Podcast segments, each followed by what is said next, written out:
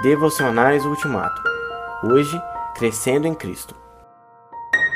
Até que todos alcancemos a unidade da fé e do conhecimento do Filho de Deus e cheguemos à maturidade, atingindo a medida da plenitude de Cristo. O propósito é que não sejamos mais como crianças, levados de um lado para outro pelas ondas, nem jogados para cá e para lá por todo o vento de doutrina e pela astúcia e esperteza de homens que induzem ao erro Efésios 4, versículos 13 e 14. A razão humana tem prazer em encontrar erros nos mensageiros da palavra de Deus. Ela pode detectar rapidamente se as vidas e hábitos desses mestres não são consistentes com os ensinos absolutamente puros que eles proclamam.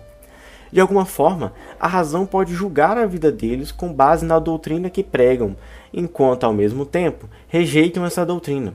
Desta forma, nossos inimigos reclamam que sempre houve um evangelho de nós, mas não veem comportamento que combine com ele. Eles dizem que pregamos uma coisa e fazemos outra. Mas nossos críticos devem se lembrar de que os seres humanos são apenas criaturas com a habilidade de raciocinar. Porém, Deus deu a esses seres humanos a autoridade de governar sobre toda a criação. Observe, entretanto, os bebês.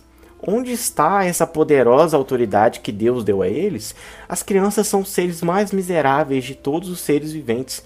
Eles não podem se ajudar nem nas mínimas coisas. Eles dependem inteiramente de ajuda externa. De outra forma, morrem.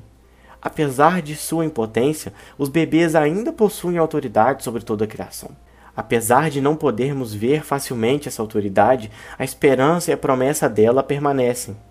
Assim, os pais tratam com carinho, nutrem e cuidam dos filhos de tal maneira que, quando crescem e se tornam fortes, possam empregar essa autoridade.